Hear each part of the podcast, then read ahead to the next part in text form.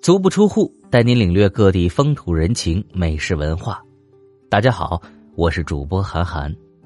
今天给您介绍的是天津美食耳朵眼炸糕。耳朵眼炸糕是中国天津市的一种传统特色名点，也是天津三绝食品之一。该菜品始创于清朝光绪年间，一九零零年。旧时因店铺紧靠耳朵眼胡同而得名。耳朵眼炸糕用糯米做皮面，红小豆、赤白砂糖炒制成馅儿，以香油炸制而成。成品外形呈扁球状，淡金黄色，馅儿心黑红细腻，是金门特产。耳朵眼炸糕生产有百余年历史，创始人。炸糕刘刘万春以卖炸糕谋生，由于精工细作，并逐渐形成独特风格，加之该店铺选址北门外窄小的耳朵眼胡同出口处，被众食客戏称为“耳朵眼炸糕”，旺销不衰。由于刘万春做的炸糕选料精、做工细、味道好、口感妙、物美价廉。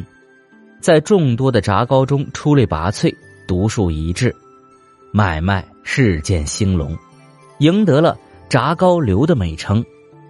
又因为炸糕店靠近孤衣街和真市街口的染料庄、当铺、银号、布铺、鞋帽店，富户百姓人家过生日、办喜寿事，借“糕”字谐音“高”字。取步步高发财之吉利，提前预约购买炸糕，使得生意上蒸蒸日上。刘记炸糕店显露了名声，因炸糕店紧靠着一条只有一米多宽的狭长胡同——耳朵眼胡同，人们便风趣的以“耳朵眼儿”来称呼刘记炸糕铺。虽日伪时期曾改名为增盛城。但耳朵眼炸糕铺则越叫越响，炸糕也被称为耳朵眼炸糕了。